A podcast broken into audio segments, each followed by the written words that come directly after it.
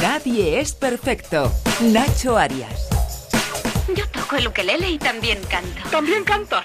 Bueno, no tengo una gran voz, pero esa tampoco es una gran orquesta. Yo estoy en ella porque voy huyendo.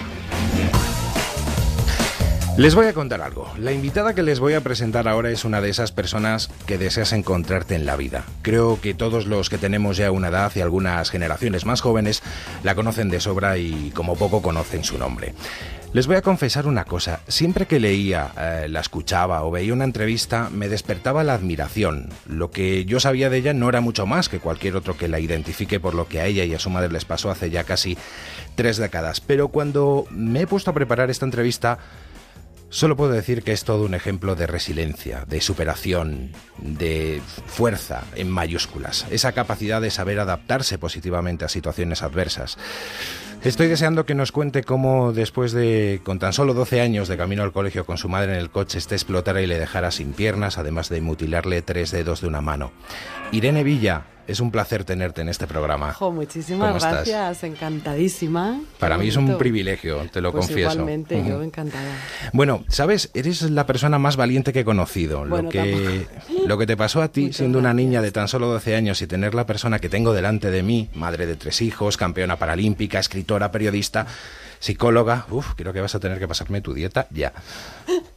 vamos a ver. Eh, yo creo que cuando te pasa cuando eres pequeño, es que la gente, yo creo que, vamos, que enseguida alucinó con nuestra respuesta porque era una cría desvalida, desprotegida, porque los niños es como la infancia mm, generan más cariño, compasión por eso, porque les ves como todavía sin armas pero a la vez yo creo que es algo positivo, el que todavía no te hayas hecho unos esquemas mentales rígidos como cuando eres adulto, el que no seas tan inflexible como luego a veces nos hacemos, o cuando estás abierto a todo, te adaptas a todo, yo creo que, es la mejor, el mejor momento para, para aprender a andar sin piernas, para aprender a mover una silla de ruedas, para aprender a, a superar cualquier cosa en la vida. Luego cuando te haces mayor cuesta más. Yo a la que admiro muchísimo que además la gente cuando la conoce me dice, ahora entiendo todo, es mi madre, porque ella tenía 40 años y, le, y además a ella le faltó no solo una pierna,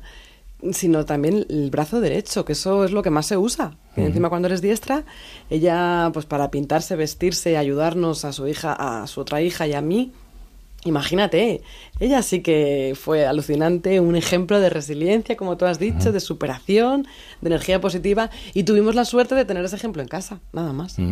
Hoy quiero que tu paso por este programa no sea para hablar exclusivamente del atentado, que creo que ya todos conocemos y que tristemente recordamos con los aniversarios en las últimas semanas que nos han vuelto a consternar y encoger el corazón, a pesar de haber pasado ya 20 años, pero que todos tenemos grabados en la retina, como el asesinato de Miguel Ángel Blanco o los secuestros de Ortega Lara y Cosme del Clos. Mm, sino lo que quiero es ver el lado positivo, el cómo se supera una tragedia como la que os ocurrió a tu madre y a ti. Hay que tener una fortaleza casi sobrehumana de Wonder Woman, ¿eh? tan, tan de moda ahora. ¿Te sientes identificada? La verdad es que hay que amar la vida, nada más. Yo creo que siempre puedes ver la vida como, como un milagro, como un regalo, como algo maravilloso que agradecer y que disfrutar y exprimir, o puedes ver la vida pues como una condena a la que has venido a sufrir y a, a compadecerte, a autocompadecerte y, y a lamentarte de lo que te ha ocurrido. Todos tenemos tragedias en nuestra vida, todos, absolutamente todos tenemos algo que superar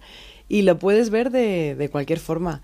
Yo creo que, que, en mi caso lo único distinto fue solamente ver lo positivo, solamente ver lo bueno y agarrarme a, a ese hilo de vida que tenía en un principio que después se ha convertido en un alucinante arco iris, haz de luz, o no sé cómo llamarlo, pero ha ido creciendo ese puntito de luz al final del túnel que, que afortunadamente vi, gracias también a toda la gente que fue a verme, porque no te imaginas todos los que pasaron por allí, que, que esto la gente no lo sabe, porque como tú bien dices, madre mía, tres décadas, me he quedado así cuando lo has dicho, pero es verdad, fue en el año 91, imagínate, pues por ahí pasó, me acuerdo Alejandro Sanz, por ejemplo, sin cámaras y sin periodistas y sin nada, a darme su apoyo, porque había leído que, que yo era fan total de él, de su primer disco, claro, es que recién empezaba su carrera, recién empezaba, ya hablo como argentino, como mi marido, que acababa de empezar eh, su carrera, pero luego fueron también un montón de actores, actrices, Maribel Verdú, me acuerdo que también fue a verme, bueno, muchísima gente, Cruz y Raya, que hoy en día, pues fíjate, Mota es súper amigo mío, que es patrono de mi fundación, además, de hecho, pues allá fueron también a hacerme, a hacerme reír cuando empezaban también su carrera, en fin, muchísima gente, jugadores de baloncesto, de fútbol. Ese, ese cariño, pues dio su fruto. Y es verdad que yo siempre digo que el apoyo social es fundamental. Por eso animo a la gente a contar lo que te pasa. Cuéntalo, porque alguien te va a ayudar seguro. Hay gente que se vuelve eh, más hacia adentro, incluso enfadada con el mundo, es que no tengo amigos, es que, es que a lo mejor tampoco tú te abres o te dejas ayudar. Yo, como todo el mundo se enteró de lo que me pasó, pues ahí tenía a un regimiento echándome una mano. Pero si tú lo cuentas también lo que te pasa, estoy segura de que recibes esa ayuda Muy tan bien. importante. Irene, ¿perdonar es sanador? ¿Has perdonado? Por supuesto. Yo creo que eso es el paso número uno para tener una vida plena y feliz. Y yo entiendo a la gente que me dice, yo no perdono ni olvido, les comprendo perfectamente porque a mí no me han matado a nadie. Y yo doy gracias a Dios porque está aquí mi madre, que podía no estarlo, se podía haber desangrado por el camino y está aquí. Pero claro, cuando te han asesinado a alguien, pero sin embargo pienso que si tú perdonas, es que es algo positivo para ti, vas a poder sanar tu corazón. Nosotras bastante teníamos con habernos amputado partes del cuerpo como para que también amputasen nuestro corazón. Y precisamente el hecho de no perdonar significa vivir con una parte de tu corazón amputado.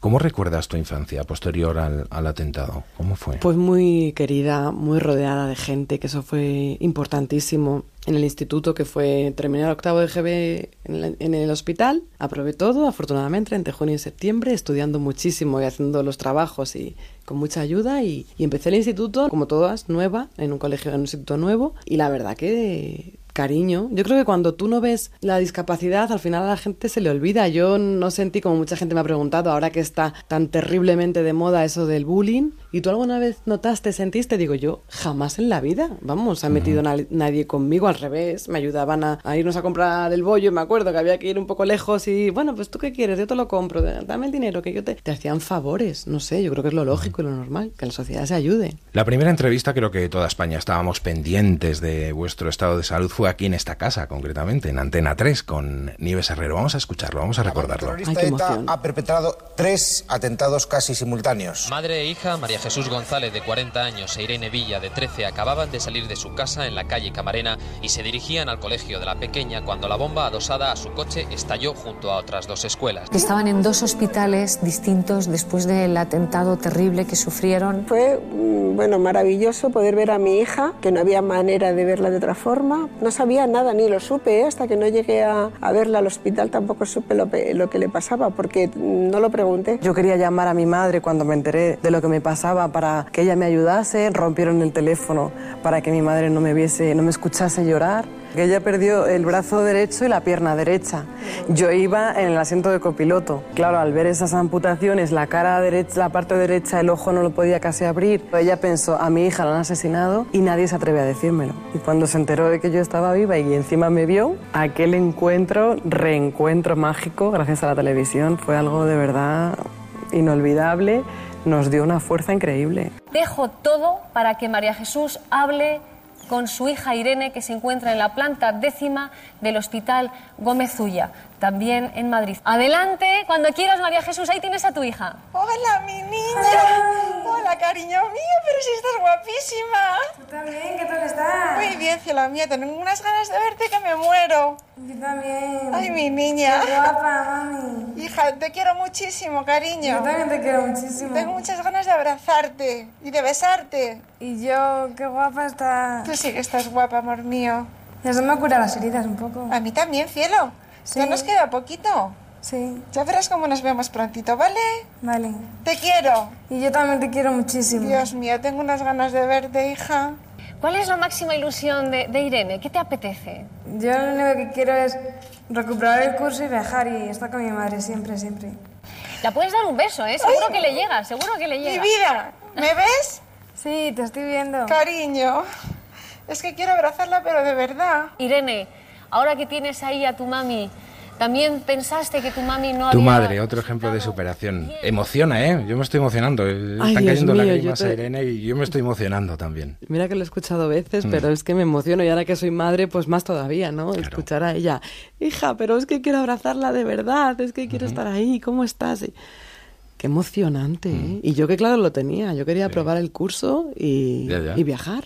¿Ves lo que te digo? Si es que al final es como tú veas la vida, la puedes ver como lo peor que te puede pasar en esta vida te ha pasado y entonces eres una desgraciada y tiras la toalla y solamente te queda ese papel de víctima y de pobrecita de mí o decidir que tu vida empieza y vas a recuperar lo que hacías y luchar y bueno, con otro mecanismo, como mi padre siempre decía, tú mismo y tu mecanismo. Y cuando el mecanismo se rompe, pues búscate la vida y ya está. Como decías antes, otro ejemplo de superación, de fortaleza, de la que siempre hablas con la persona que te dio toda esa fuerza que tienes. María Jesús, buenas noches. Hola, buenas, ¿qué tal? Pero bueno. Cariño.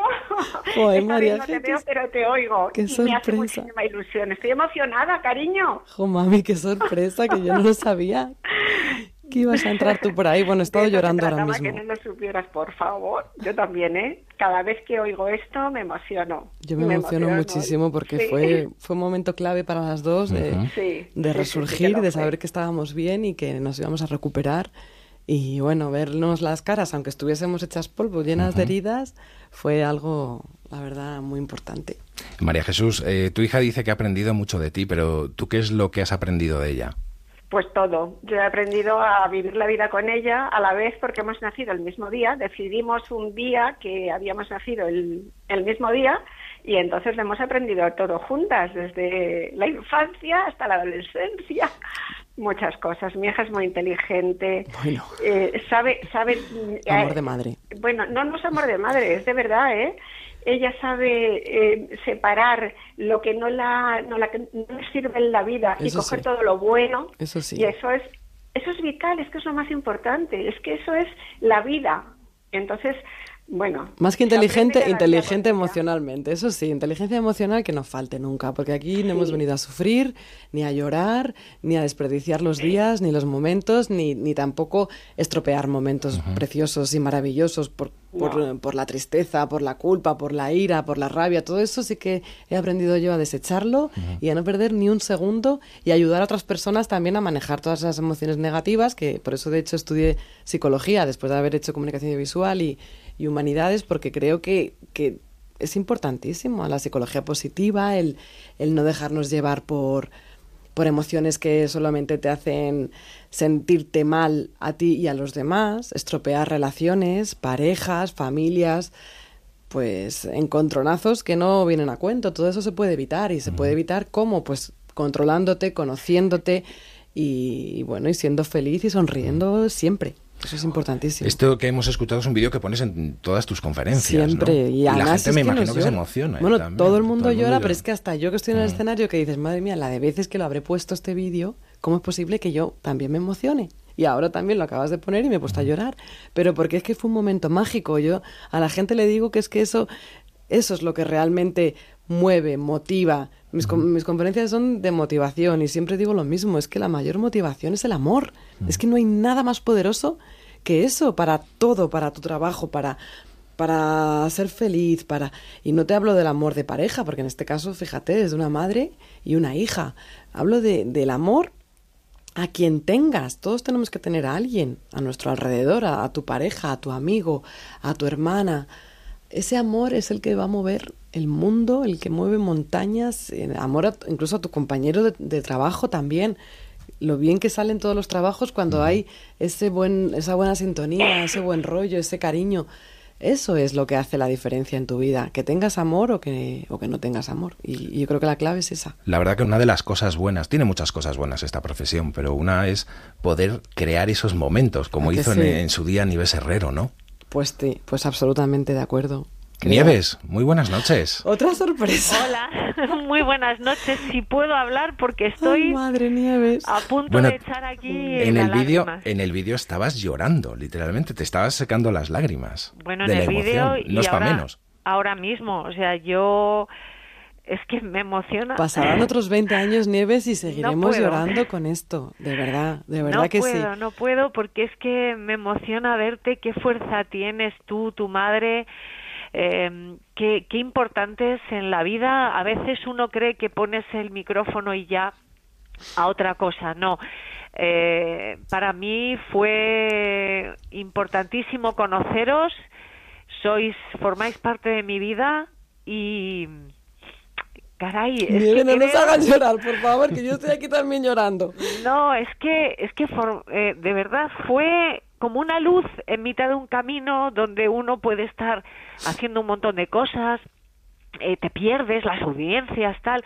No, no, fue una luz de decir, este es el camino. eh, El triunfo de la vida, Nieves, No, el el triunfo de la vida y la gente luminosa. Es que hay gente luminosa que pasa cerca de nuestra vida y nos, nos llena de luz. Y este ha sido tu caso, Irene y, y- María Jesús. O sea, habéis iluminado a todos los que nos hemos puesto cerca vuestro. Entonces, es maravilloso y, y nunca os estaré suficientemente agradecida por haber dicho que sí a aquella entrevista a la semana de, de- de una cosa horrible y lo transformasteis en, en un acto de amor. O sea, es que yo todavía es que no lo entiendo. O sea, Imagínate si te estaremos agradecidas a ti, que fue que la primera vez que nos pudimos ver, eso fue un resurgir nuestro. Si es que a partir de ahí dijimos, ya está, no ha pasado nada, ¿verdad, mami? ¿Tú cuando me viste? Te agradecemos un montón porque yo la quería ver, claro, y no podíamos estar en una en un sitio y otro, en el otro, no podíamos. Fue un milagro. Yo creo, María Jesús, que no, no imaginabas que tu niña, lo bien que estaba, porque la viste, la viste su sonrisa, su carita. Claro, y- le vi la y- cara. Yo no sabía cómo estaba, ¿eh? hasta que no la fui a ver al, Claro. al hospital, no Claro. lo supe. Y yo Pero creo que a ella le pasó que- igual. A ella le Claro, pasó igual. Claro, seguro. Yo lo único que, que- lo que quería saber era lo que supe mm, a los dos días, que estaba viva. Y entonces ya yo era una mujer feliz. Lo Claro. demás, pues bueno, y ya cuando la vi, con esa cara angelical, con esa, con esa sonrisa, con esa, bueno, con, yo qué sé, no sé, es que no sé cómo decirte, fue, pues eso, como un milagro para mí. Fue, ay, Dios mío, Eh, no te lo Nieves. agradeceré nunca, es lo que se merece. Suficiente. Nie- Nieves, digo yo, Sí. que qué trabajo, ¿no? Conseguir, conseguir, ¿cómo, cómo se fraguó todo? Pues aquello pues se fraguó eh, directamente yo yendo al hospital y hablando con los familiares Con mi y de repente sí un abuelo maravilloso que me llevó a María Jesús y María Jesús dijo ah pues sí Es que mi madre no conoce el no, pero claro, en este caso muchísimo menos. Claro. Claro. porque era para ver a su hija, claro que dijo, por supuesto. Pero el previo, el previo hasta que llegué a María Jesús, pues era, claro, la gente no estaba para entrevistas, la familia estaba mm, muy conmocionada, como estábamos el resto de los españoles. Y entonces, pues de repente fue el sí. Y, y bueno, pues eso nos, nos iluminó y nos disteis mm, muchas ganas de vivir, porque realmente yo cuando eh, tengo un momento malo, inmediatamente pienso en las dos y digo, pero bueno, si, si yo puedo con esto, claro que puedo. Si, si, si María Jesús e Irene pudieron con aquello, vamos, esto no tiene ninguna importancia. Y se lo digo a todo el mundo, cuando alguien tiene una enfermedad, cuando alguien tiene un momento malo profesional, cuando les digo, pero, pero vosotros sois conscientes, ¿por qué no leéis el libro de Irene? Porque es que yo creo que tu libro tendrían que reeditarlo. Sabes que mucha gente me dice exactamente eso. Sí, Muchísima sí, gente sí. me dice, no sabes lo que me has ayudado sin conocerte, porque yo decía, si ella ha podido, yo también puedo.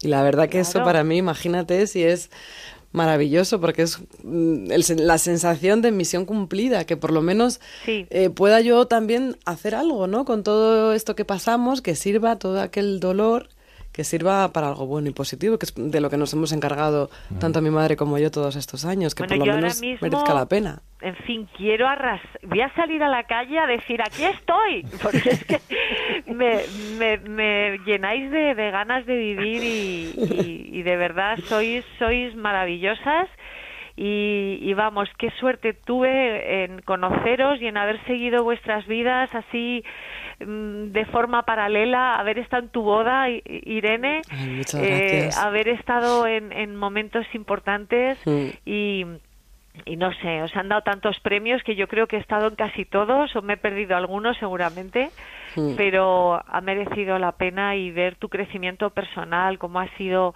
eh, formándote, cómo nos, no sé, María Jesús, que ya tienes, yo también me siento madre, que lo sepas. te comprendo perfectamente y te lo un poquito, solo un poquito, pero bueno, te lo dejo.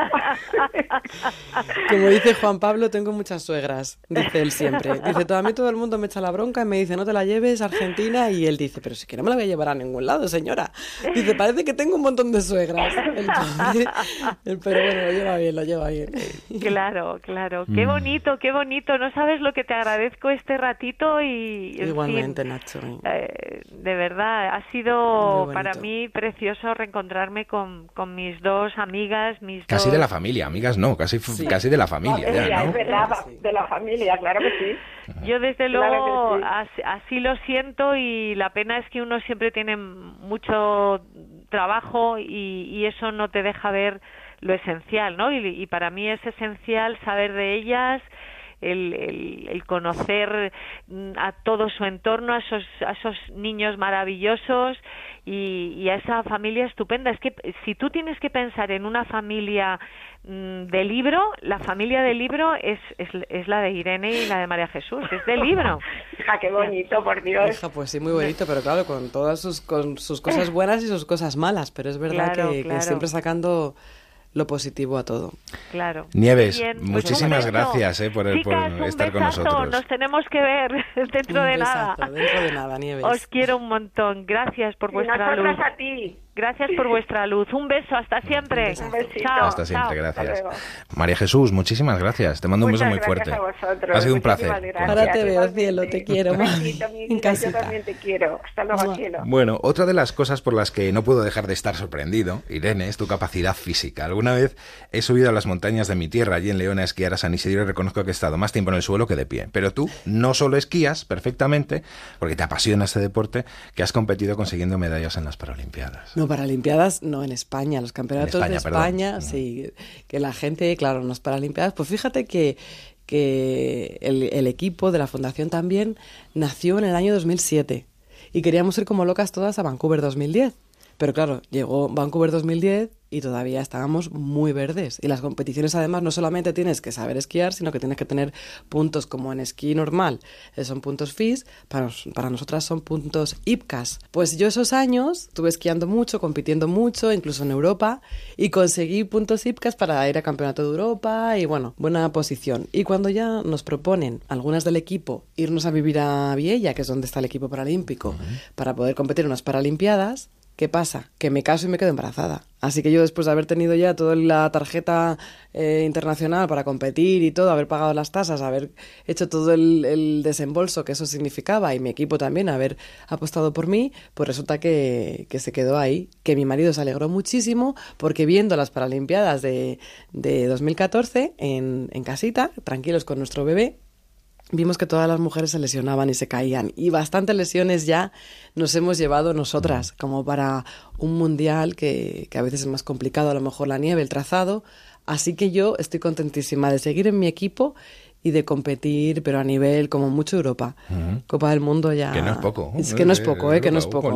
Pero Copa del Mundo son palabras mayores. Tenemos ahí a una maravillosa paralímpica que es Úrsula Puello, que la verdad que ha dejado, le falta una pierna, y ella se deja la piel en cada carrera. Eh, habéis sido además, eh, junto a tus compañeras, las primeras del mundo en poner en marcha el esquí alpino adaptado, ¿no? A través de la es el fundación. Primer equipo del también. mundo, exactamente. Que eso es importante, allí en Granada, ¿no? Sí, Teresa Silva fue la pionera y, nos creó, vamos, las que sabíamos más o menos, ya te digo, se creó el equipo y ya llevamos 10 años. Estos han sido los últimos campeonatos ahora en Vaqueira y muy contentas sobre todo de que animar a la gente a la competición y pese a todo, las, las carreras, o sea, pese a las también las caídas y las lesiones que, que les queda. Sí, tú tienes también ahí, creo que un disco. Unas cuantas, sí.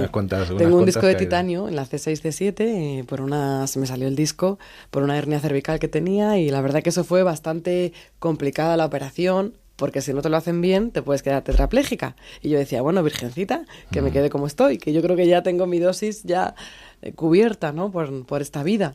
Y bueno, afortunadamente salió todo maravilloso. Yo por eso a los médicos les tengo, vamos, en un pedestal, en un altar, porque para mí son mis ángeles en la tierra y me han curado no una vez, sino un montón de veces y tengo que dar las gracias por, por mi calidad de vida también y por todo. ¿Qué tal con las compañeras de, del esquí? Pues mira, ahora hemos quedado porque, bueno, cada una vive en una ciudad y, ¿Cuántas sois? Y somos ocho, pero una, por ejemplo, una es catalana, otra es gallega, otra es de andaluza, hay dos, y otras de Madrid, y hay una también de Francia.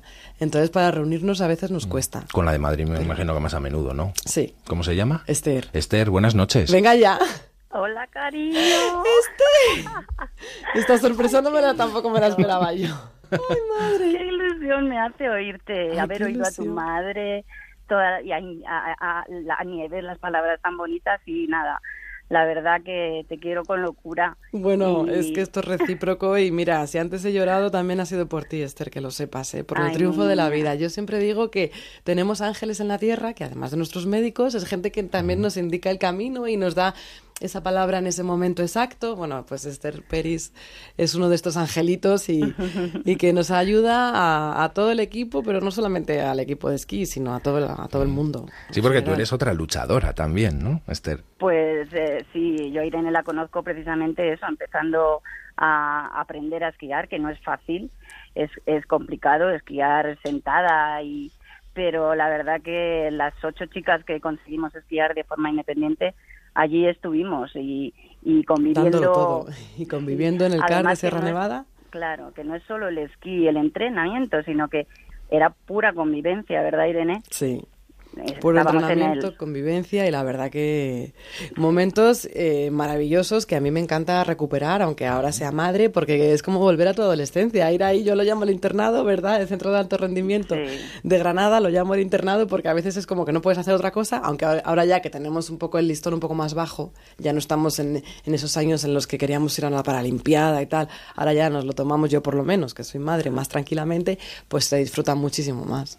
Pero he de decir, y que lo oiga todo el mundo, que Irene es una esquiadora súper potente, buenísima, haces unas angulaciones buenísimas que yo nunca he conseguido hacer. Venga ya. Y que eres una máquina, tía, que todo lo que te pones lo haces bien, que sí. Que Mira sí. qué bueno, yo creo que la cocina es lo único que... Mira, es verdad, eso se me resiste. Eso te iba a decir yo, algún defecto pongo- tiene que tener. Venga, vamos a empezar a descubrir aquí El otro cosas. día me reía O sea, la con mi cocina, marido nada. porque justo me- siempre él siempre se mete conmigo por eso, porque dice, "No, pues no cocina, señora, porque cuando todo el mundo le dice, ¿qué mujer tienes esto, lo otro? No, señora, no se crea que es tanto, no solo todo lo que parece, no todo lo que reluce, que no, sa- no cocina. Y es verdad que no me lo, no me lo propu- vamos, que no lo hago porque no quiero. Lo que hacía era el tiramisú, ¿verdad, Esther? Buenísimo, sí, sí. Eso sí, A ¿ves lo ver, que me Lo que propongo? es cierto que cuando te pones, te pones y te sale... Pero el otro día me pegué con Juan Pablo y digo, ¿a que te vas a enterar que te voy a cocinar que no veas? Y me ha dicho, vale, vale, venga, a ver si Son unos reto. anfitriones, los mejores anfitriones que he conocido yo en mi vida. Claro, es que teniendo Juan este Pablo marido que es cocina que te mueres. Madre mía. Bueno, Es ya está para las dos. ¿Qué ha supuesto el deporte en vuestras vidas a pesar de, de- de esas barreras? Barreras que muchas veces nos ponemos nosotros, pero que no existen. Para vosotras no existen, ¿no? Bueno, Esther, brutal mí- el deporte. Voy a hablar yo primero, que luego Sí. Irene es la que habla divinamente y que, como dice su madre, es súper inteligente. y es verdad, pero sí es inteligente porque tiene una madre súper inteligente, sí, súper como positiva, súper guapa. Y Irene ha heredado todo ello. Pues a ver, para mí el deporte, la verdad que fue, era un reto, era un reto personal decir, yo esto lo voy a conseguir. Y ha sido cabezonería el decir, porque a mí, mm, yo físicamente no soy fuerte y me costó mucho aprender. Pero una vez que aprendí, la sensación de, de bajar una pista tú sola, el que el aire fresco te dé en la cara a toda velocidad, el, el ser capaz de, de coger una curva, adelantar a, a, a mis, mis chicos o a mis amigos que van de pie y decir, es que voy tan deprisa o más que ellos. Y, y me ha servido incluso como seña de identidad. Sea, yo cuando quiero un poco presumir eh, ante la gente, eh, lo que digo, digo, es que además, es que yo esquío. Claro, y la gente pone una cara, es que no se lo creen, claro, te ven en la silla de ruedas y bueno, pues con movilidad reducida y que que es cierto que la vida es más dura y, y, necesitas más tiempo para hacer todo. Entonces, claro, cuando dices que esquías y que bajas pendientes y que compites y que, pues la verdad que, que la gente, pues eh, es un punto muy, muy a favor nuestro el haberlo conseguido y, y disfrutar con ello. Y luego, además, eso, haberte encontrado en la vida gente pues tan maravillosa como Irene y el resto de compañeras. la verdad, que eso, ha sido maravilloso, eh, el, haber convivido, el conoceros, es que eso ha sido lo mejor de, la fundación también, es verdad, las, las, relaciones que luego han salido de ahí, el amor, yo de hecho conocí a mi, a mi marido en un evento de la fundación también, haciendo deporte adaptado en el Parque Juan Carlos I, y, y, el deporte que te voy a contar, pues es que es fundamental para nosotras, porque es que nos ayuda a tener una vida mucho más fácil más calidad de vida. Pues para, por ejemplo, Esther, subir la silla y bajarla, pues es que eso si no estás en forma, te cuesta un mundo. Para subir un bordillo, algo tan tonto como es eso, para salvar una barrera. Y en mi caso, para ponerme las prótesis para andar y para no cansarme, pues tengo que estar en forma obligatoriamente. Y ahora con tres hijos, que te voy a contar? Claro, si no estoy en forma, con los tres niños que tengo que coger a uno de un brazo, al otro del otro brazo, que Esther dice, pero ¿cómo puedes, verdad? En tu casa el otro día. Con mucho orgullo que soy la madrina del Chini, del, número de Gael. Del rubio, del, equipo. Del Giri, que parece de verdad, ¿eh? Parece. Qué mono. Es, parece, son los dos super eh, argentinos morenos y el del medio es como, eh, le llamamos el Giri porque es rubito, con, con ojos medio claros y, y, ella es la madrina, la flamante madrina y yo estoy contentísima porque porque es verdad, pero, pero mira lo que nos toca, ¿verdad? También. Bueno, y a ti con tus sobrinos, que, que nos salen los superpoderes, aunque tengamos una discapacidad. Cuando tienes que arrear con los niños para arriba y para abajo, es que puedes. Y lo sorprendente de ellos también, que a mí me ha pasado con mis sobrinos, cómo se adaptan a una silla de ruedas. Hmm. Saben perfectamente qué movimientos, siendo muy chiquititos, qué movimientos puedes o no puedes hacer, si les puedes coger. Yo, por ejemplo, no los puedo levantar del suelo hasta mis piernas, pero ellos buscaban la forma de ir trepando por la silla y subirme subirse en las piernas, como hacen los tuyos, que los he visto sí, es que subirse con una facilidad. Sí, bueno.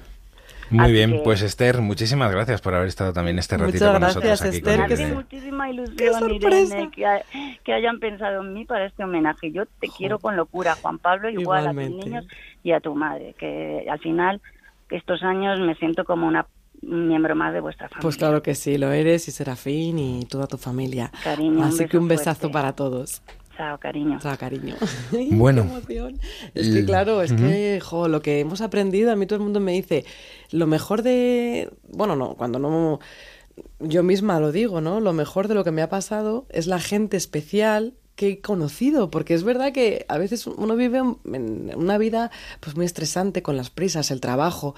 Lo bueno de tener una discapacidad es que exprimes la vida porque te encuentras por el camino eh, luchadores, eh, campeones de la vida que han superado pues un cáncer, una discapacidad, un accidente, un atentado y de pronto es gente mucho más feliz mm. que lo que lo es el resto de las personas porque como vives como mucho más consciente del regalo, del regalazo que es vivir, pues eres más feliz y, y yo de mm. verdad que tengo que agradecer eso, la gente maravillosa que, que he conocido precisamente también gracias al, deporte adaptado. Bueno, eh, la tecnología, las prótesis, han avanzado mucho, me imagino, en todo este tiempo y ayudan, ¿no? sí, desde las primeras prótesis que tuve, imagínate, pues ahora ya, eh, bueno, la tibial sigue siendo bastante arcaica, pero la femoral, tengo un tornillo en el fémur donde engancho la prótesis y la verdad que desde que tengo eso, pues mucho mejor porque tengo muy poquito fémur y antes la pierna la perdía. O sea, era, si tenía una que sentarme en una, una superficie un poquito más bajita de lo normal, una silla más bajita, un coche más bajo, adiós pierna. O si me cogían brazos, a lo mejor eh, me acuerdo alguien, pues adiós pierna, en fin. Que, que, ahora pues no, no la pierdo gracias a este tornillo y tengo más calidad de vida también. Aunque también tiene sus problemas, que si la las infecciones, en fin, todo es, ventajas y desventajas, pero la vida es así. Tú en el bolso habitualmente lo que, aparte de lo que lleva una mujer, pueden ser un pintalabios, que, que por cierto es muy coqueta porque se ha pintado justo antes de empezar la entrevista. y antes cuando hablaba de los niños, llevaba los niños, llevas eh, la funda del móvil, es la foto de, de, tu familia. De los cinco, claro, es que, jo, es lo más... Bueno, que decía que aparte de pintarlabios y demás, llevas... La llave Allen. La llave Allen para... Para, para ajustar, para desajustar, quitar, poner, claro, la caja de herramientas, como me decía un amigo cuando estaba A ti, para, a ti para conquistarte o para tal, en vez de, en vez de hacer un striptease, tienen que sacar directamente la caja de herramientas, ¿no? Para desmontarte y montar, te digo eso. Bueno. Exactamente. Vamos a hablar de la fundación. ¿Cómo la pones en marcha y cuáles son los, los objetivos? Pues mira, eh, fue mi marido, la verdad, el que insistía, insistía, porque yo en mis conferencias pues siempre hablo de lo importante que es el amor, eh, las actividades, eh, el moverte cuando tienes una discapacidad o cuando no, la integración, el, el bueno, la visibilidad de las cosas maravillosas y, y de las actitudes positivas y de las fortalezas, un poco como lo que queríamos hacer con nuestra fundación. Él fue el que dijo, esto hay que, bueno, hacerlo, institu- institucionalizar estos valores que siempre transmites a la gente, que además a la gente le- les cambias la vida, dice, porque tú no te das cuenta, pero yo veo las reacciones del público, dice, y es que salen completamente eh, cambiados, como con otra luz en sus ojos, como con otra ilusión, otra motivación. Entonces, bueno, pues una fundación que además de transmitir estos valores positivos, pues también tengamos proyectos para ayudar a gente en la integración tanto laboral como a través del deporte, que a través del deporte fue también la fundación también quien me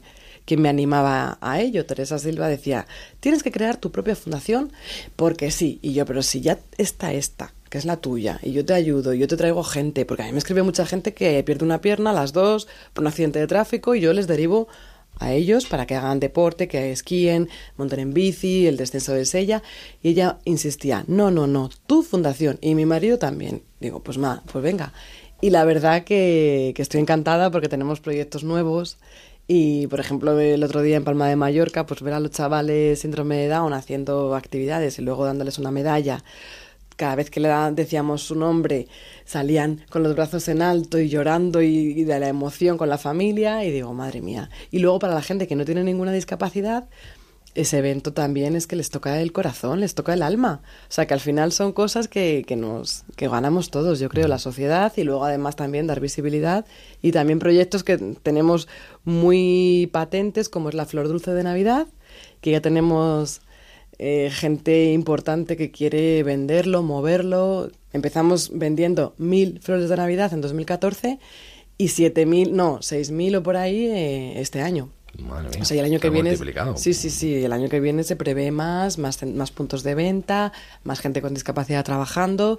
O sea, que muy contentos. Y todo por mi, mi marido, que como buen argentino y bueno, y como buena persona emprendedora y tal, siempre piensa más allá y en grande. Y, y él fue al que se le ocurrió todo esto. Nunca es demasiado tarde, princesa, es el título de uno de tus, de tus libros. Tienes unos cuantos, tres carreras. Y hay otra persona que ya conoces y que he querido que también estuviera aquí, Ay, ya madre, que es sorpresas. compañera en la Fundación Antena 3 y de la que puedo decir también que le asocio a la palabra felicidad absoluta, siempre sonriendo, siempre también positiva.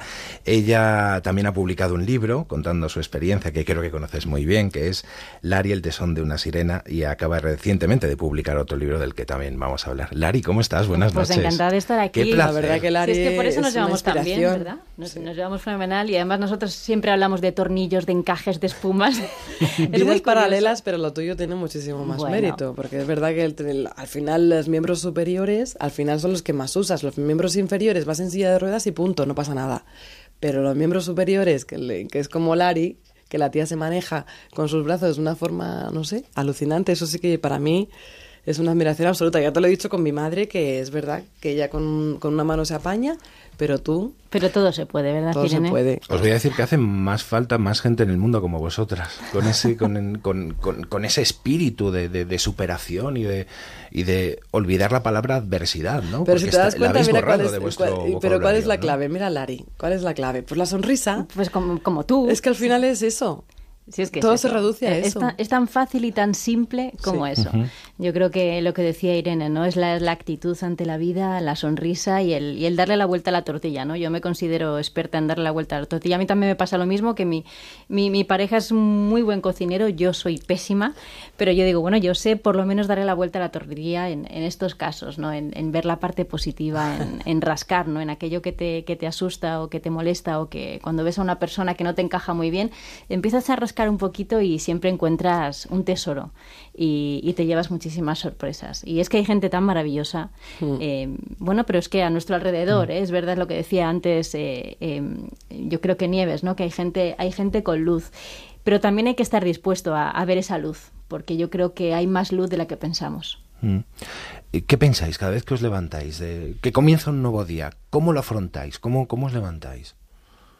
Pues yo pienso en, qué voy a aprender. Igual que cuando me acuesto me siento feliz porque he aprendido un montón de cosas y me imagino que Irene, que conoce tanta gente, que tú que, que, viajas y que tienes una vida tan agitada, yo creo que todo eso al fin y al cabo es, es lo que te alimenta, ¿no? Y yo pienso en eso, ¿no? Es decir, bueno, es un nuevo día, voy a aprender un montón de cosas, voy a tener un montón de experiencias y sobre todo el dejar tu semillita, ¿no? El dejar la sonrisa, una mirada, una caricia, un, escuchar a alguien. Yo creo que eso es fundamental y que a veces se nos, se nos olvida. Mm, me gusta mucho lo de la palabra de sirena, porque tú también en ocasiones lo has dicho, te has identificado como decir, una sirena y es, es qué bonito, ¿no? Qué bonito. Sí, bueno, yo creo, yo, la verdad es que yo no sé cuándo empecé a pensar en, en, eso, ¿no? Cuando la gente me preguntaba cuando era pequeña, bueno, ¿y, ¿y por qué no tienes brazos? ¿Y por qué no tienes una pierna? Y yo empecé a decir, bueno, pues porque en otra vida he sido una sirena. Yo como veía que eso hacía gracia y encima, bueno, me sentía identificada porque me encanta el mar, me encanta estar debajo del agua, me siento como en casa, pues la verdad es que me he quedado con esa fantasía y quién sabe, ¿no? Si hay algo detrás de, eso.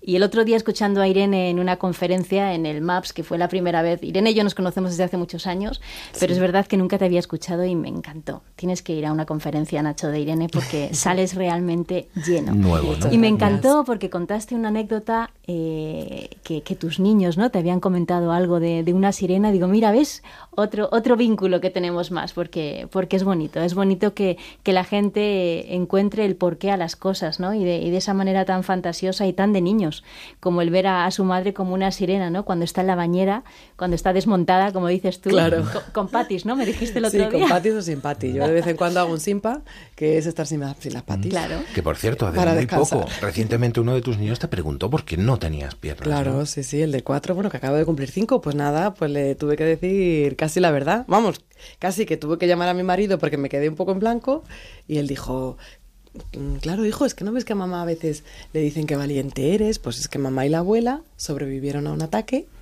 y están aquí vivas. Y entonces se quedó tan tranquilo, dijo, ah, vale, y siguió jugando tan tranquilo y vamos, que no, no le importó. Pero lo de la sirena es verdad que yo siempre lo he dicho, porque en, el, en la playa la gente inconscientemente a ti te mirarán también. Claro, todo el mundo mira. Me quito las piernas, me desmonto y voy ahí dando saltitos al agua. Y claro, pues es que eres foco de todas las miradas, que a mí no me sienta mal porque sé que es inevitable, yo también seguro miraría. Entonces decía, pues me voy a hacer una cola de sirena para que me miren ya, pues, como diciendo, ¡hala, qué bonita! Como cuando iba con las piernas tatuadas de, de agua, que la gente me miraba porque molaban un montón las prótesis de agua. Qué complicado, ¿no? ¿Cómo somos la sociedad de, de, de, mirar, de, Pero es normal, lo distinto, bueno, puede ser, a Lari le pasará todos A mí me pasa lo mismo que a ti. Yo, también miraría y de hecho cuando ves a alguien diferente dices, uy, ¿cómo se apaña?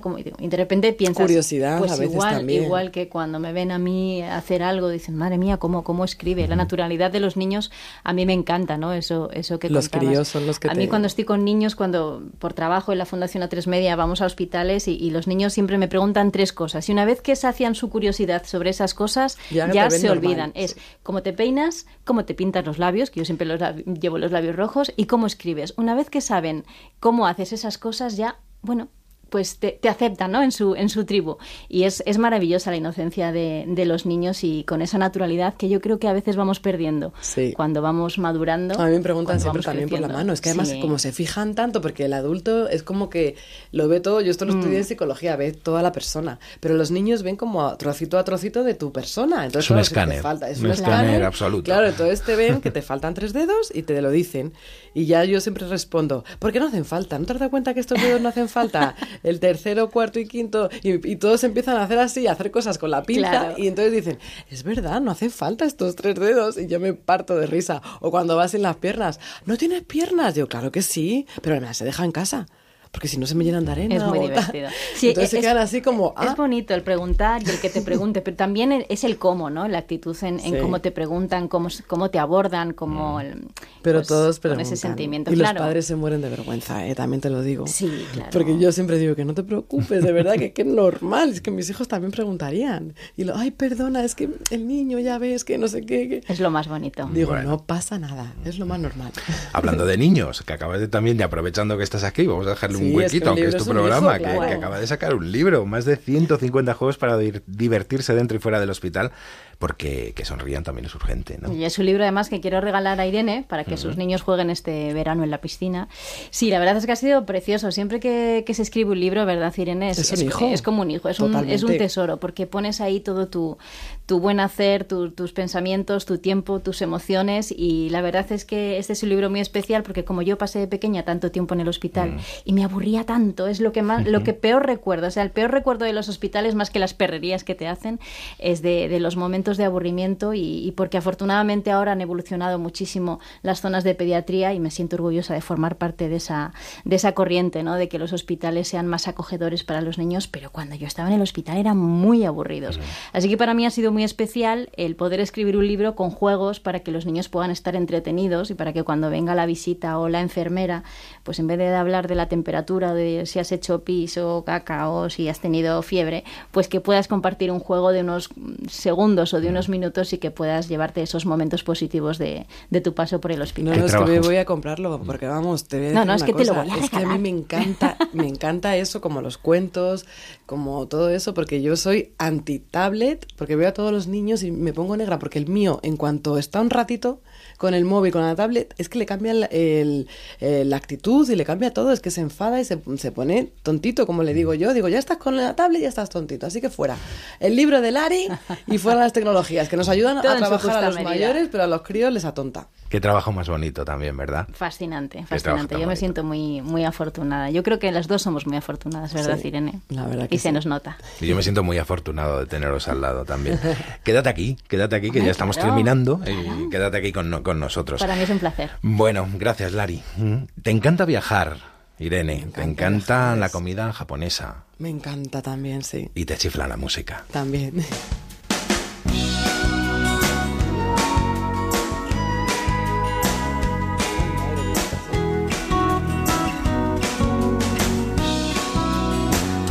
me han dicho que cuando te pones a escribir creo que tiene que haber un silencio en casa casi sepulcral, Ah, eso te ¿no? lo ha dicho mi marido. ¿Cómo que- te apañas con tres peques en casa para que haya Ya, silencio? Pues mira, es que ahora mismo no tengo ningún. No tengo. Escribo mis columnas y tal, pero quiero escribir un libro y es imposible con lo- el pequeño. Pero en septiembre van a empezar ya los tres: colegio y guardería. Que te estaba diciendo que con esta canción que me emociona muchísimo, que tuvimos un premio precioso en Ciudad de la Raqueta y cantaron esta canción, bueno, y yo me emociono un montón y digo, a ver si es otra sorpresa que está también los secretos o algo. No, ya más sorpresa ya no, Nacho, No, porque no, si no estamos ya terminando, me da estamos un terminando. paro el corazón. Ya, bueno, creo que, como creo dicho, que ¿te tenemos una última música? llamada. No. Creo que tenemos una última llamada. Juan Pablo, ¿qué tal? Ay, ¿Cómo madre. estás? ¿Cómo estamos? El que faltaba, amor. hola Lari, hola Nacho, ¿qué tal? Hola, ¿qué Hola, tal? guapísimo. ¿Cómo andas? Muy bien, muy bien. Aquí encantada. Con la Bueno. otra sirena. Nacho, tenés que usar tenés que usar gafas de sol ahora, ¿eh? porque con tanta luz que hay en este Totalmente. estudio, Estoy totalmente te de acuerdo es contigo. Ay, como buen argentino, es que tiene siempre salidas para todo maravillosas. Oh, qué lindo. Bueno, oye, cuéntame, ¿cómo es Irene? Ay, ¿Cómo es madre. Irene? Es, es mágica. Es una mujer mágica que siempre está bien, que siempre le viene bien todo, eh, que siempre ayuda a todo el mundo, que no ve el lado malo de nadie eh, y, y que a todo le encuentra el lado y la parte para disfrutar y ser feliz.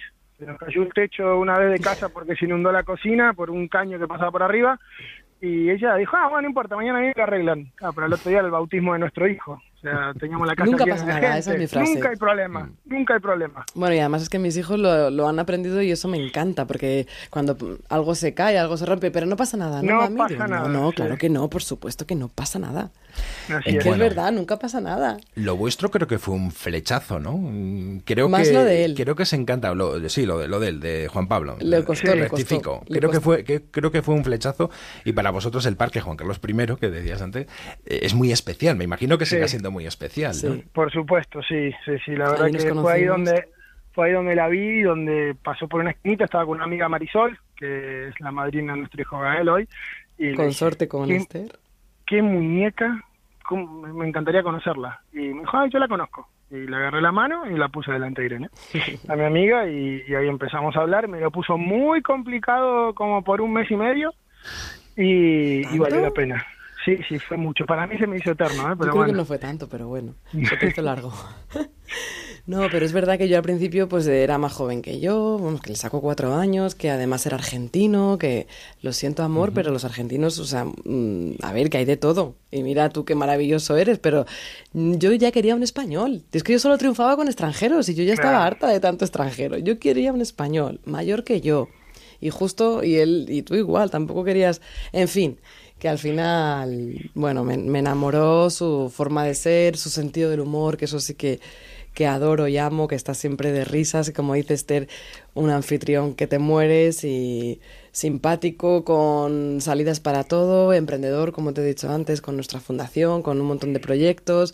También llevaba en su ADN ayudar a la gente, porque eso me lo dijo, eso me lo dijo mi suegra desde el primer momento, que siempre le atraía la gente con discapacidad. Cuando él era tenista, pues hacía clinics o, o hacía torneos y tal a beneficio de los chavales o jugaba con chavales con discapacidad. Yo le decía a mi, a mi suegra de broma, hasta que se ha casado con una también, o sea que fíjate si ha hecho un bien social, o sea, no solamente ayudarles a jugar al tenis, se ha casado con una. No, la verdad que, que eso también lo llevas tú desde siempre, de serie. Bueno, por suerte sí. Y eso nos ha sí. unido para no solamente nuestra familia, sino nuestros Sino proyectos los- con la nuestro familia. entorno de amigos y También. bueno, tenemos todo más o menos adaptado y pensado siempre siempre poder conocer gente con discapacidad que para mí son súper capacitados, no son discapacitados, porque eh, el caso de Lari, tenemos un montón de amigos más, el chico que llevó las arras en nuestra boda, Doble amputa, cuádruple extraordinarias. amputado, sí. O sea, y, y Xavi Torres y David Casinos y un montón de gente que eh, Xavi Torres no tiene eh, brazos tampoco y lo ves mandar un mensaje de texto por el teléfono móvil y no entendés nada. Pues como Lari, como... como. Lari, como, como Es o David la- Casino, la verdad que sí. no- que es 100% ciego y cocina, se afeita, viaja solo.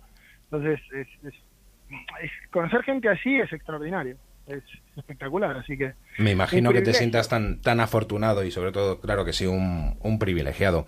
Sí. Eh, Juan Pablo, pues muchísimas gracias también por haber Nada, estado con, con nosotros. Nada, gracias a vos por, por el cariño, porque le pusiste muchísimo cariño a, a toda la entrevista, a los preparativos de las sorpresas y todo. Gracias a Lari, muchísimos éxitos con el libro. Yo no me esperaba ¿eh? nada, la verdad. Ha Y con, todo... y con la fundación. Nos vemos pronto, Juan Pablo. Claro. Bueno, y para despedir tenemos que rematarlo de una más forma especial, ¿no? Ay, madre. 21 de noviembre del 78. Sabes Ujú. que esto es la radio y que aquí se ponían discos. Pues Ala, a ver fíjate, qué sonaba. ¿Sabes qué sonaba ese día? El día que nací. El día que naciste. A ver, a ver. Esto.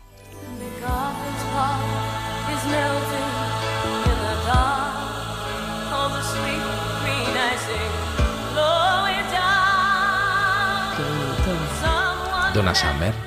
¿Te gusta Donna. Summer? Sí, bueno, yo he tenido una etapa de esta música que, que me ha encantado.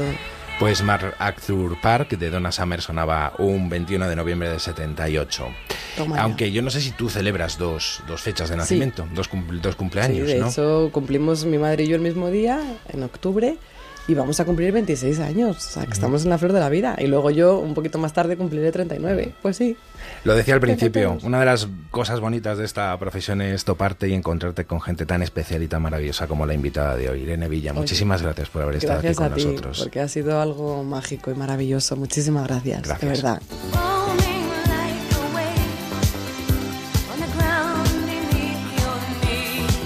Bueno, despedimos a Irene, pero no nos vamos todavía. Hasta las once y media estaremos aquí en Nadie es Perfecto. Ahora las noticias de las once y luego volvemos con Mercedes Ferrer.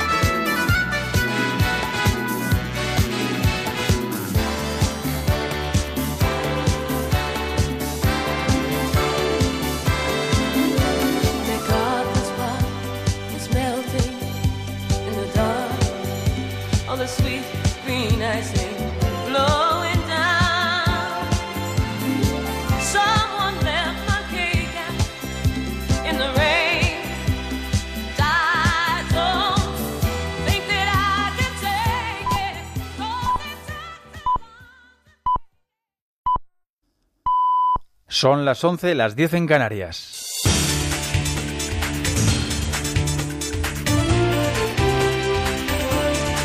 Noticias en Onda Cero. Buenas noches. Un incendio forestal declarado hoy en Pino del Oro, en la parte zamorana del Parque Natural Arribes del Duero, mantiene cortada desde hace más de seis horas la carretera nacional 122, la principal vía de conexión de la provincia de Zamora con Portugal. Además, las llamas han obligado a desalojar la localidad de Bermillo de Alba. Los vecinos han sido trasladados al municipio de Muelas del Pan. En las próximas horas se espera controlar por completo el incendio en el municipio albaceteño de Yeste, que desde el jueves ha calcinado 2.000 hectáreas, gran parte de ellas situadas en el Parque Natural del Calar del Río Mundo y La Sima. Durante la tarde han participado en la extinción 330 personas, 18 medios aéreos y 43 terrestres. Los equipos de Castilla-La Mancha han contado con el apoyo de los servicios de Andalucía, Comunidad Valenciana y también miembros de la Unidad Militar de Emergencias. Esta noche ha dado todos los datos en Onda Cero el consejero de Medio Ambiente de Castilla-La Mancha, Francisco Martínez Arroyo. Costará mucho recuperar toda esta masa forestal, pero también es cierto que no se ha perdido ninguna especie forestal eh, de alto valor ecológico. Creemos que a lo largo de las próximas horas el resto del perímetro va a estar con línea de defensa. Esa es la perspectiva positiva en la que estamos trabajando y yo espero que la noche también nos ayude. Cataluña. El consejero de la presidencia, Jordi Turul, ha replicado al presidente del gobierno Rajoy y asegura que el primero de octubre habrá referéndum porque la gente quiere votar sí o no a la independencia, dicho Turul, respecto al recurso presentado por el Gobierno ante el Constitucional, que se reúne el lunes para decidir si lo admite a trámite, el portavoz de la Generalitat menosprecia ese procedimiento. Bueno, el Constitucional no deja de hacer las funciones de mayordomo de la Moncloa, esto lo sabe todo, lo sabe todo el mundo, ¿no? Uh, se reúne cuando lo dice el Gobierno, a instancias del Gobierno, para resolver lo que dice el Gobierno. Nuestro objetivo es que el 1 de octubre las urnas, que van a estar las urnas, estén llenas y esto no nos distrae hay tiempo para todo. La gestión de la ejecutiva del PSOE de Andalucía, encabezada por Susana Díaz, ha recibido un respaldo de casi el 95% en el Congreso Regional, al que asisten casi 500 delegados, solo 31 de ellos críticos. Durante su intervención, la presidenta andaluza ha exhibido su visión de país para marcar contraste con la plurinacionalidad que defiende el secretario general de su partido, Pedro Sánchez. Dice Susana Díaz que las personas por delante de los territorios, que en el PSOE nunca fueron nacionalistas. Somos socialistas, somos de izquierda y la izquierda ha puesto siempre a la gente por delante de los territorios, por delante de las fronteras. Nunca fuimos nacionalistas, nunca lo fuimos. Y en ese debate, Andalucía tiene que ser leal en Alemania, las autoridades investigan si el atacante del supermercado de Hamburgo actuó movido por su radicalismo islámico o por trastornos psíquicos en medio de la conmoción ante un ataque cometido por un refugiado pendiente de expulsión. El agresor, un palestino de 26 años, nacido en los Emiratos Árabes, mató con un cuchillo a una persona e hirió a otras seis antes de ser reducido por una de las víctimas. En Marruecos, el rey Mohamed VI ha indultado hoy a 40 presos condenados por haber participado en las protestas del RIF, pero la medida de clemencia no ha incluido a los líderes del movimiento conocido como Hirak. Las protestas del RIF comenzaban hace nueve meses con la muerte de un vendedor de pescado que acabó triturado en un camión de basura en Alucemas y continuaron con reclamaciones sociales como carreteras, hospitales y empleos, hasta el punto de convertirse en uno de los momentos más complicados del reinado de Mohamed VI. Noticias del deporte, David Cabanillas. A las 2 de la madrugada se juega el primer Madrid-Barça de la temporada, previo a los duelos de la Supercopa de España del 13 y el 16 de agosto. Onda Cero narrará el partido en directo después del transistor. Hablamos con el enviado especial de Onda Cero, Edu Pidal, para ver cómo está el ambiente en Miami. Buenas noches, Edu. Buenas noches, 5 y 3 minutos de la tarde aquí en Miami. Quedan 3 horas todavía para el clásico, pero el ambiente en el exterior de este estadio ya es tremendo. Al estilo de una Super Bowl, la gente llega con mucho tiempo para preparar barbacoas, comer en familia y después ver el partido. Habrá unos 70.000 espectadores. Siguen en sus hoteles tanto el Real Madrid como el Barça. Aquí veremos hoy a los mejores. Zidane saldrá en principio con su once más titular, como Ernesto Valverde. Hoy podría ser, por cierto, el último partido de Neymar con el Barça. Habrá actuación al descanso. La organización ya avisa de que el partido puede comenzar con algo de retraso y como decías, después del transistor continuaremos en Onda Cero hasta las 4 de la mañana para vivir el clásico. Por su parte, el PSG acaba de ganar la Supercopa de Francia al Mónaco al derrotarle 2-1 con gol y asistencia de Dani Alves. Mbappé fue titular, aunque Jardim le sustituyó en el minuto 69. Hasta aquí las noticias, siguen escuchando hasta las once y media. Nadie es perfecto con Nacho Arias. Síguenos por internet en ondacero.es.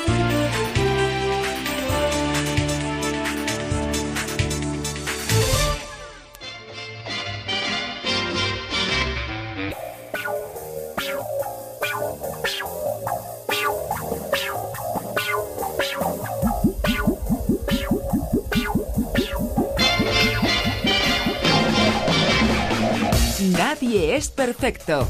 Nacho Arias.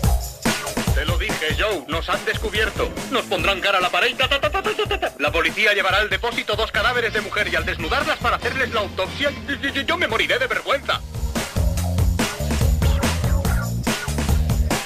Muchas veces no podemos darle la espalda al destino. Cuando llegamos a este mundo, incluso sin saberlo, estamos predestinados a hacer algo, a dejar nuestra firma en el espacio, lugar y tiempo, según pasan los años y nos vamos dando cuenta de que sí, que tenemos claro lo que queremos hacer y que nuestra invitada creo que es uno de esos ejemplos de tener claro eso, precisamente, qué quería ser de mayor. Y en esta etapa en la que se encuentra ahora, con la experiencia que da la vida y con las ganas de alguien que empieza, se ha embarcado en un proyecto del cual queremos hablar hoy, porque como decía, a pesar de haber disfrutado durante mucho tiempo de la miel del éxito, tiene la misma energía e ilusión de quien comienza en esto, en un negocio como el de la música que no está atravesando, por cierto, un buen momento, pero creo que ya no es cuestión de dinero, sino de vocación. Mercedes Ferrer, ¿corren, como decía la canción, malos tiempos para la lírica? Depende. Eh, habrá cosas eh, como todo en esta vida, ¿no? Eh, Si haces un, un balance, pues, pues puede haber cosas muy positivas del momento actual, ¿no? Es como, como lo quieras ver, vaso medio lleno, medio vacío. Todo esto lo digo porque acabas de embarcarte en un proyecto de crowdfunding en el que ¿en qué consiste y por qué lo has hecho de esta manera para sacar tu nuevo álbum? Sí. Eh, este disco es, tiene una impronta tiene una impronta muy especial, ¿no? Porque, porque está compuesto en México. Eso sería la, la primera característica o lo, lo primero que, que te va a llamar la atención de, de este disco, ¿no? Entonces ya, ya para empezar tiene un, un sello especial, hay, hay algo especial en este disco. Y luego también es cierto que los propios seguidores, eh, que ya no considero que sean fans, ya considero que son muchos son amigos ya, han querido entrar en este proyecto de financiación eh, alternativa, ¿no? Sabía que iba a ser un disco muy personal, muy especial. Esta es una manera de mm, darle un poco una, entre comillas, patada a las, a las compañías de discos. Bueno, no. Yo, yo creo que no. O sea, realmente eh, se están buscando este tipo de financiaciones alternativas porque es verdad que el mundo de la música ha cambiado. Es decir, ha cambiado mucho, mm, mm, no tiene nada que ver. También es cierto que de esto habría que hablar mucho. Ahora tampoco vamos a entrarle eh, eh, a, a tope porque eso también, tú puedes aumentar la audiencia, hay muchísimas maneras de hacerlo, hay muchísimos mecanismos en. Internet. También tú aprendes como artista a, a manejar las redes, digamos. Bueno, ¿y cómo va? ¿Cómo va la cosa? Porque hace ya unas semanas que comenzaste con esto, una presentación que hiciste en Madrid, en Delia Sí, Records. Eh, ¿Cómo ha ido durante todo este, este tiempo? Eh, es muy emocionante ver que, que la gente se ha lanzado de inmediato. O sea, Ha sido sacar la campaña de crowdfunding y enseguida sentir la presencia de la gente dentro. ¿no? Para lo que ha servido ya a día de hoy, que llevamos prácticamente un mes con el crowdfunding, ha sido ya para poder financiar la, la grabación. Es decir, la grabación, la mezcla y la masterización de este disco. Esto es casi lo más importante, la meta más importante es esta. Todo lo que venga después podría incluso hasta, hasta cambiar de estrategia. Es decir, todo puede cambiar. No, no sabes cómo vas a acabar. Sabes cómo empiezas, pero no cómo acabas, es verdad. Pero el inicio, que ha sido lo más importante, sirve para que nos hayamos metido en estudio y ya haya grabado el disco como, como yo quería grabarlo. Un reto absolutamente Totalmente. grande, ¿eh? porque no es, no es fácil lo, lo que te has embarcado. Bueno, ¿desde cuándo tenías claro que querías dedicarte a esto de la música? Yo creo que, que naces con, como decías, puede ser una vocación y también un talento para ello, ¿no? Yo creo que es una combinación de ambas ingredientes en una persona, ¿no? Yo venía un poco también de familia, venía mi madre también que aprendía a tocar la guitarra de ella porque ella ya tocaba clásica y la copiaba, la copiaba viéndola tocar, ni siquiera escuchándola, ¿no? O sea que ya era algo que me atrajo desde pequeñita, ¿no? Y la música siempre estuvo ahí. Luego ya desarrollé estilo, lo que, lo que ya se dice, ¿no? Que, que, que que ya vas añadiendo y vas eh, creando tu propia forma de, de hacer las cosas. Y componer canciones también fue relativamente rápido. Cantar, en cambio, fue bastante más tarde. Yo aprendí a cantar muy tarde ya. ¿Y eso? Porque no era cantante al inicio, era más bien compositora, o sea, era más bien creaba estructuras. Eh, podía crear estructuras a través de la música y eso me di cuenta muy pronto. ¿Quién está en- influenciado en, en la música, en lo que a música se refiere? De músicos, muchísima gente. Tengo Sé que es muy típica esta pregunta, sí, y pero muy tópica, pero, pero bueno. De todo, hay, hay todo tipo de influencias. Eh, muy pequeña me mm, escuchaba música clásica eh, y me, me llamaba muchísimo la atención los románticos. ¿no? O sea que ya de por sí tengo una influencia romántica importante. Te va a parecer un poco rara esta pregunta, pero dime qué piensas del plástico. ¿Cómo que del plástico? Del plástico. ¿Qué piensas del plástico? ¿Qué en pienso del general? plástico? ¿Por qué? A Sí. ver. ¿Qué es lo primero que se te viene a, a la cabeza? Lo primero que se me viene a la cabeza, pues creo que fue algo que compuse yo de pequeña, algo. me hizo mucha gracia, Sí, es, sí. es gracioso. José Ferrer, ¿cómo José estás? Es tu hermano. Que Batista. decía que te sufría cuando erais pequeños, ¿no? Cantando. Sí, ¿No, José? es que no paraba, no paraba. O sea, en cuanto descubrió la guitarra, yo no me acuerdo qué años tenía, pero es que no la soltó nunca. Porque es que era constante. Sí, es un caso de, de perfecta definición. Además es que le encantaban ya los beats de muy pequeña, de un modo que no era por fanatismo, sino por auténtico interés musical y una antena, porque realmente yo creo que era una antena que tenía que le decía, es que esto es lo mío, porque ella lo entendía muy bien. Y de hecho es una erudita, o sea, de los Beatles, de Bowie, Prince, se lo sabe todo, es una enciclopedia andante de música. Cuéntanos, sácanos de dudas, ¿qué era eso del plástico? El plástico, pues es la primera canción, creo, recordar, así que es. era el plástico es una barbaridad. Y a todo el que te diga... Mira el gusta- plástico. Mira el plástico, pues es Tú, tú un no hagas idiota. caso, es un idiota. Tú no hagas, ca- tú no hagas caso. Claro, es que era muy visionaria, porque efectivamente ya, ya sabía que había que estar a la contra. del que plástico. a los niños, a los niños el plástico nos encantaba, porque los juguetes básicamente son de plástico. Pero Mercedes ya veía algo ahí que no. Sí, sí, visionaria. lo, una lo vi, lo vi, claro, que, que yo era. Una- había una revolución en esa bolsa de plástico. Bueno, ¿qué, Pero qué- no, no, te- hablando ya a posteriori, más adelante, pues Mercedes evidentemente no paró y, y claro, esto la llevó a que, a que tenía unas canciones compuestas. Y recuerdo un día muy, un día muy particular en España, que fue el día del golpe de Estado. Ese día estábamos en Parque Lagos, en un estudio de grabación, donde Mercedes, que nunca había conocido a nadie relacionado con la música, pues por unos amigos llegamos a casa de un productor que era vecino de unos amigos, ¿no? Y cantó todas las canciones que tenía. Estaba Pablo Abraira, que estaba grabando en ese momento allí, y todos fliparon con ella. Fue como, como que ya, ella ya estaba en ese mundo y no, no acababa ni de entrar por la puerta. Y era claramente lo suyo y todo el mundo lo, lo vio. Y ahí estábamos cuando nos enteramos efectivamente que había habido un golpe de Estado y recuerdo perfectamente, o sea, fíjate que es surrealista, ¿no? Descubrir un golpe de Estado con Pablo Abraira. O sea, quiero decir, es que la situación es como, perdona, o sea, sí, fue muy fuerte. ¿Le quieres decir algo a tu hermana? Yo creo que a mí me encanta la, la fase en la que está ahora. Artísticamente me parece que está en el mejor momento. Creo que su voz tiene ahora una autenticidad. Joder, siempre tío. es muy interesante, siempre es muy interesante. Yo yo aprendo una barbaridad. Y luego, claro, lo, lo que insisto, ¿no? Que claro, he tenido la, la suerte de vivirlo en primera fila, ¿no? Y, y- y también la, el privilegio de colaborar con ella, simplemente porque era su hermano y estaba en la habitación con ella. Muchos tío. besos. Mua, mua, mua. Pues eh, conociste la movida desde dentro, como parte importante de todos esos grupos y artistas que surgieron de, de todo aquello, ¿no? De toda aquella movida. Creo que es un privilegio haberla vivido desde donde la viviste tú, ¿no? Desde el otro lado, ¿no? No como el... Sí. Bueno, como espectadora quizás también, ¿no? Porque la disfrutaste. Y sí, la verdad es que yo creo que la, la- la, digamos, la etapa que estuve viviendo en París como estudiante fue una etapa en la que, en la que vi un poco desde fuera. Además, todavía no me dedicaba profesionalmente a la música, con lo cual hice un Mm. programa de radio que- y yo mm, conseguí hacerme con una buena colección de, de, músicas, de músicos españoles que de la época Radio Futura, La Unión, Mecano. Eran grupos que me imagino que admirabas, ¿no? También. Claro, que, la Radio como Futura ya Decías desde- La Unión también. sí. Que conociste a gran parte de todos aquellos que siguen siendo grandes músicos que ha dado este país. Miguel Bosé, Rafa Sánchez, donde por cierto en- con este último haces un dueto en tela de araña. Y gracias al disco donde aparecía esta canción, fuiste nombrada por los lectores de la revista Popular 1 Mejor Cantante de Rock Española. La estamos Sí. escuchando. Qué bueno. Sí, esta canción fue maravillosa. Me acuerdo que tampoco pensaba, es curioso este disco porque salió en un momento interesante de transición, ya era como el final, era los, los, el, el final de, de- de la movida, ya nos llamaban posmodernos.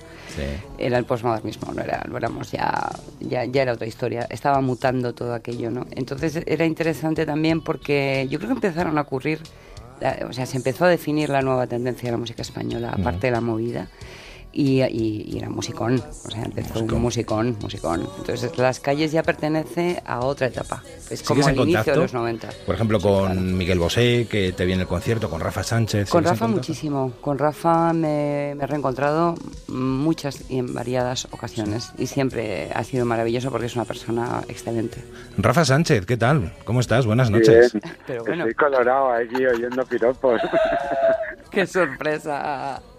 ¿Qué tal, Mercedes? ¿Cómo estás? Guapetón, pero bueno, qué lujo que estés aquí. Igual, gracias por la bueno, gracias a Nacho por la invitación. Hombre, pues sí, inesperado, ¿eh? Yo no me esperaba esto. Bueno, Mercedes, que Rafa, eh, yo creo que bueno, es muy, muy, muy conocida, pero creo que merece mucho más reconocimiento del que yo creo que públicamente se, se detiene, porque es una de las eh, grandes artistas de, de esa escena, ¿no? De toda esa escena que hablabas de los 80, lo sigue siendo ahora, pero sobre todo de aquella escena de, de la movida, ¿no? De cuando arrancaban, emergían todos, todos vuestros grupos, ¿no? Sí, sí, bueno, nosotros nos dejó fascinados. Y yo creo que a raíz de una actuación que hicimos así en, en- para una radio, un aniversario, después hicimos gira juntos, o sea que lo pasamos además súper bien, ¿no? Girar es muy divertido, ¿no? Hay seguro que un montón de anécdotas que recordamos que muchas de ellas no pueden ser contadas. Secretas total. Secretas total.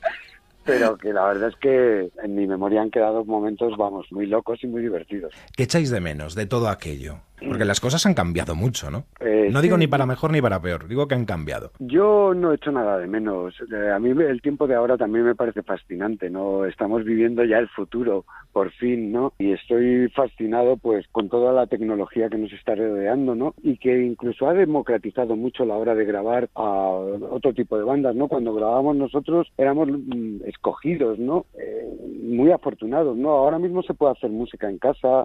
Ha cambiado todo. Algunas cosas no están tan bien, pero otras están mucho mejor. Sí, no, yo pienso así.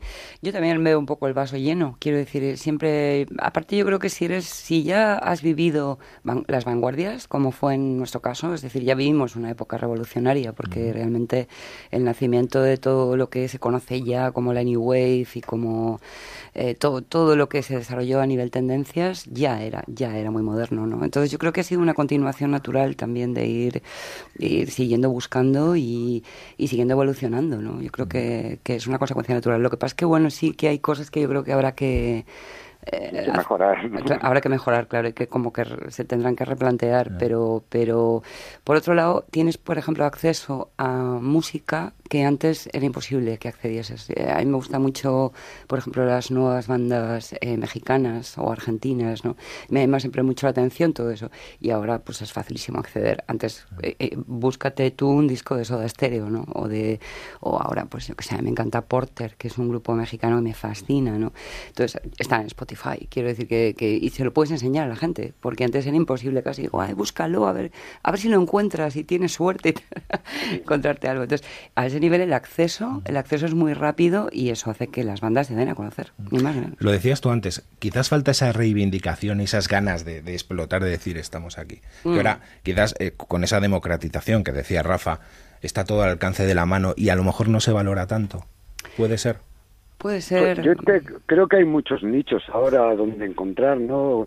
Nosotros tuvimos la fortuna de que cuando salimos había dos canales de televisión y punto, Claro. ¿sabes? Entonces te veía todo el país. Ahora realmente que te vea todo el mundo es muy complicado, vamos.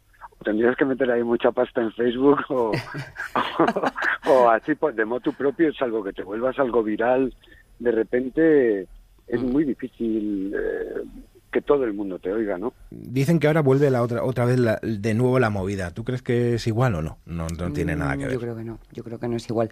No, no, no debería, ¿eh? porque a mí me parece que los, los revivals tienen también un, un límite, ¿no? Y es que, el, que puede haber cierta, cierta onda, digamos, nostálgica, ¿no? Que puede llamar la atención a la gente durante un periodo, pero no creo que esa sea el- la meta de un músico. Yo creo que en ese sentido el, buen, el gran ejemplo ha sido David Bowie, que siempre ha sabido renovarse a cualquier edad eh, y ha conseguido hacer eh, discos atemporales, ¿no? Es, es un grandísimo ejemplo. Bueno, y después en el 91 te vas a Nueva York hasta el 93 eh, y este viaje, corrígeme si no es correcto, lo hace supongo que entre otras cosas porque conociste a Yoko Ono en Barcelona durante un homenaje a John Lennon, ¿no? Así es. Menudo privilegio. Mm, Pues sí, la verdad fue... fue A lo mejor igual no para muchos seguidores de los Beatles. Eso está claro, eso está claro que no. Pero es un privilegio. de No, todas incluso para mí misma, yo tenía un mogollón de prejuicios. A ver, eh, yo como cualquiera, cualquiera que amábamos a los Beatles, y yo como bien ha dicho José hace un momento, no solo amaba a los Beatles, es que para mí fue como, está dentro de mi, mi enciclopedia, mi Hmm. disco duro, de tal manera que, que cualquier cosa que tú me digas de los Beatles, yo voy inmediatamente, sabes, a procesarla, colocártelo, decirte incluso cuántas voces había metido en X canciones, o sea, entonces yo también tenía mis prejuicios, ¿no? Pero claro, de pronto ocurrió una cosa que yo, nadie se esperaba, ¿eh? ni yo ni nadie. Y lo que ocurrió, eh, cantando de pronto en un, en un escenario, en lo que es ahora en Barcelona, y era la Sala Celeste, y para un publicazo, de pronto, eh, dos canciones de los Beatles, ¿no? Oh Darling y mm, I Want You. Y claro, ¿cuál fue mi, mi sorpresa? Que al acabar esta brutal interpretación, no te puedo explicar el trance en el que yo me metí. O sea, fue como algo que los propios músicos me miraron y me dijeron, ¿qué ha pasado aquí? Y digo, pues la verdad es que ha sido algo muy bueno. Y claro, nada más acabar, fue una ovación la que hubo entre el público cuando lo notas. Y dices, esto es como que te has llevado las dos orejas y aparece Yoko Ono. Y, y en ese y aparece en, en ese momento de, de, de, mm, de cota altísima de emoción, aparece ella, se dirige a mí, yo me quedo sorprendidísima, me, me abraza, habla con el público, she's rock and roll, no sé qué, ta, ta", empieza a decir cosas, a tal. Todo el mundo flipa en colores, ahí se monta un pollo del copón. Y cuando bajamos, cuando bajamos me dice, me dice, me da su dirección, me da su teléfono y me dice, come to New York. O sea, que Así estuviste en el edificio Dakota. Estuve en el edificio Dakota. Ay, ¿cómo es? Bueno, bueno, vendremos a contar. ¿Cómo es, cómo es ese apartamento? ¿Cómo Claro. es ese edificio? Eh, llego, llego a esa casa. Pero yo no sabía qué decir, ¿no? Era como, ¿y qué le digo? Subiendo por el ascensor del Dakota, pues nada, esto es, ya sabes, esto es International Peace and Love.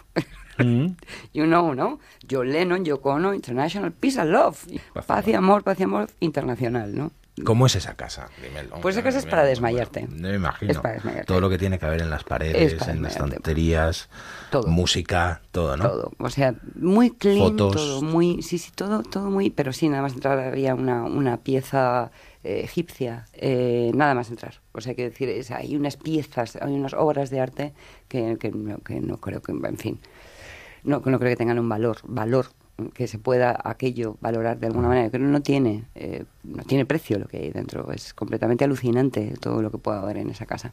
Y los gatos de John Lennon estaban ahí, supongo que ya no vivirán, claro, pero todavía en esa, en esa época, y la habitación blanca, donde está el piano blanco de Lennon, ahí fue un momento absolutamente... No sé cómo explicarlo, estar un poquito en el cielo de, de los músicos, ¿no? Sería ir al cielo de los músicos, pues sí, he estado. Luego vuelves a España y llega uno de tus momentos de más popularidad de tu carrera, cuando colaboras con Nacho Cano y, y este tema que se convierte en un éxito. De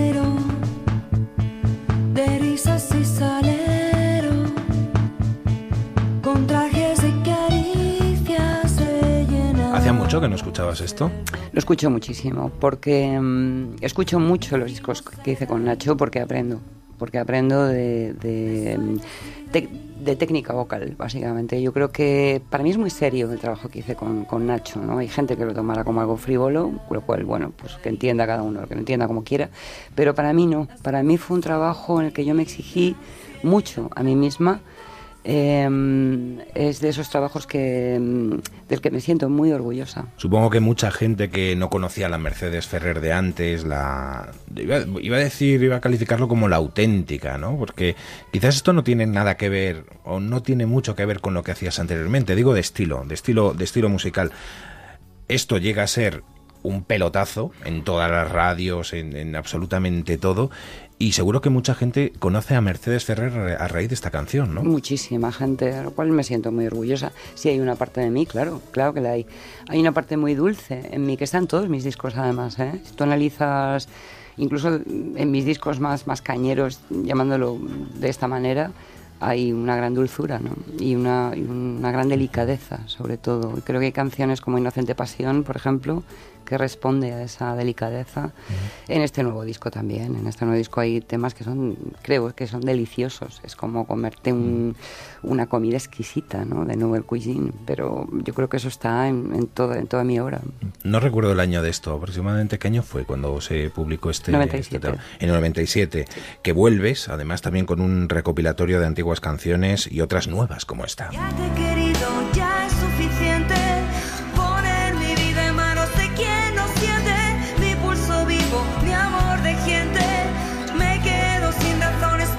Tengo que confesarte que es una de mis preferidas, ¿eh?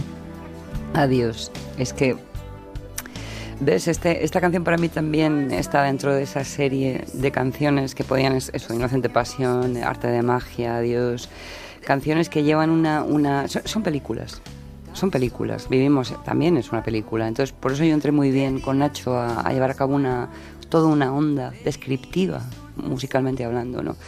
Que te mete en imágenes, que te evoca muchas cosas, te, te está dando, no solamente es música, ¿no? sino que sí, hay simbolismo. Bueno, y otra de las cosas que quizás mucha gente no sepa es que eres una persona comprometida, ¿no? Mm, Por ejemplo, con la plataforma de mujeres artistas, reivindicando al pueblo palestino, además de tu compromiso con la violencia de género, participando en Ciudad Juárez de México, ¿no? Mm, En, es- en este aspecto, mucho compromiso, ¿verdad? Claro, es que hay que tenerlo. O sea, quiero decir, esta es una sociedad, mm, por lo que sea, eh, muy, muy, muy poco equilibrada. ¿no? Nosotros, nosotras, eh, en la plataforma defendemos y vamos buscando el equilibrio. ¿no? Eh, el- esa coincidencia eh, que hemos tenido en las integrantes, eh, Esmeralda, Cristina, por supuesto Cristina, porque es la líder, es decir, hemos seguido su estela y seguimos siguiendo su estela. Entonces yo creo que ahí, y además hay una, hay una cantante ahora que se, que se llama Estela, justamente de María, y, y es verdad que hay, hay que hacerlo. Es decir, hay que hacerlo por la sociedad, no es una cosa... mm, No sé, tienes que sentir, también hay que defender el planeta, los animales, hay que defender todo lo que, lo que, lo que es más vulnerable en la vida. No nos podemos levantar con noticias como nos levantamos prácticamente a diario, ¿no? De, A diario. de violencia de género aquí en este es. país. Tenemos que avanzar mucho todavía. Sí, ¿verdad? yo creo que sí. Y para eso estamos. Yo creo que los artistas eh, conectamos con la sociedad eh, de una manera única, la verdad, es una manera privilegiada también, y podemos servir de, de altavoces eh, un poco contra, contra la injusticia. Yo creo que, que eso es una labor eh, muy importante que llevamos a cabo los eh, la plataforma. Además de Cristina del Valle, que era la que te referías, que para muchos que a lo mejor no la localicen es la cantante de Amistades Peligrosas, ahora ya seguro que todos la, la conocen, con Carmen París también haces esto que creo es muy interesante y me encanta.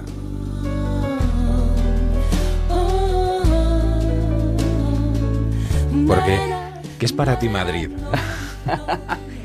¿Qué es para mí Madrid? Pues Madrid, fíjate, aparte de la ciudad en la que he nacido, eh, es una ciudad a la que se tiene cariño. Porque es verdad que es una ciudad acogedora. Mm, para lo bueno y para lo malo, porque hay veces que entra cualquier cosa. O sea que tú Mm. dirías, bueno, pues ¿por qué es tan acogedora? Porque es que realmente no hay otra ciudad tan, tan, tan open a, este nivel, ¿no? Es como que dices sí a la, a la persona que llega, sí, eres de aquí. Y, y eso es lo que hace también que también mm, a veces incluso te, te, te mate un poco, ¿no? Tiene, tiene esa doble, esa doble vertiente de, de quererla y, de, y, de- y también de quererla y de quererla matar. Pues Mercedes, que ha sido un auténtico placer tenerte aquí con nosotros en este, en este programa. Ajá. Y para despedirme, como despedimos a todos los invitados, yo les digo una fecha, ¿vale? Y tú me dices... eh, ¿Una fecha? Sí, una fecha. Así. 30 de mayo del 63. Bueno, pues mi cumpleaños. Tú sabes que esto es la radio y que sobre todo en aquella época las radios tenían mucha importancia, sobre todo lo que sonaba, la música que sonaba en la radio. ¿Quieres saber qué sonaba ese día en la radio, que era el número uno? Qué fuerte. Vamos a escucharlo.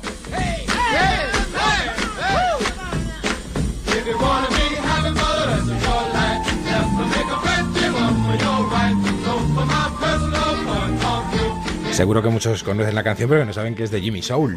¡Wow! If you wanna be happy. Pues felices hemos estado de estar contigo aquí. Temazo, qué bueno. Muchísimas gracias, de verdad. Qué un placer y mucha suerte con este con este proyecto de crowdfunding. Ya nos irás contando. Os contaré. Yo creo que el disco os va a encantar.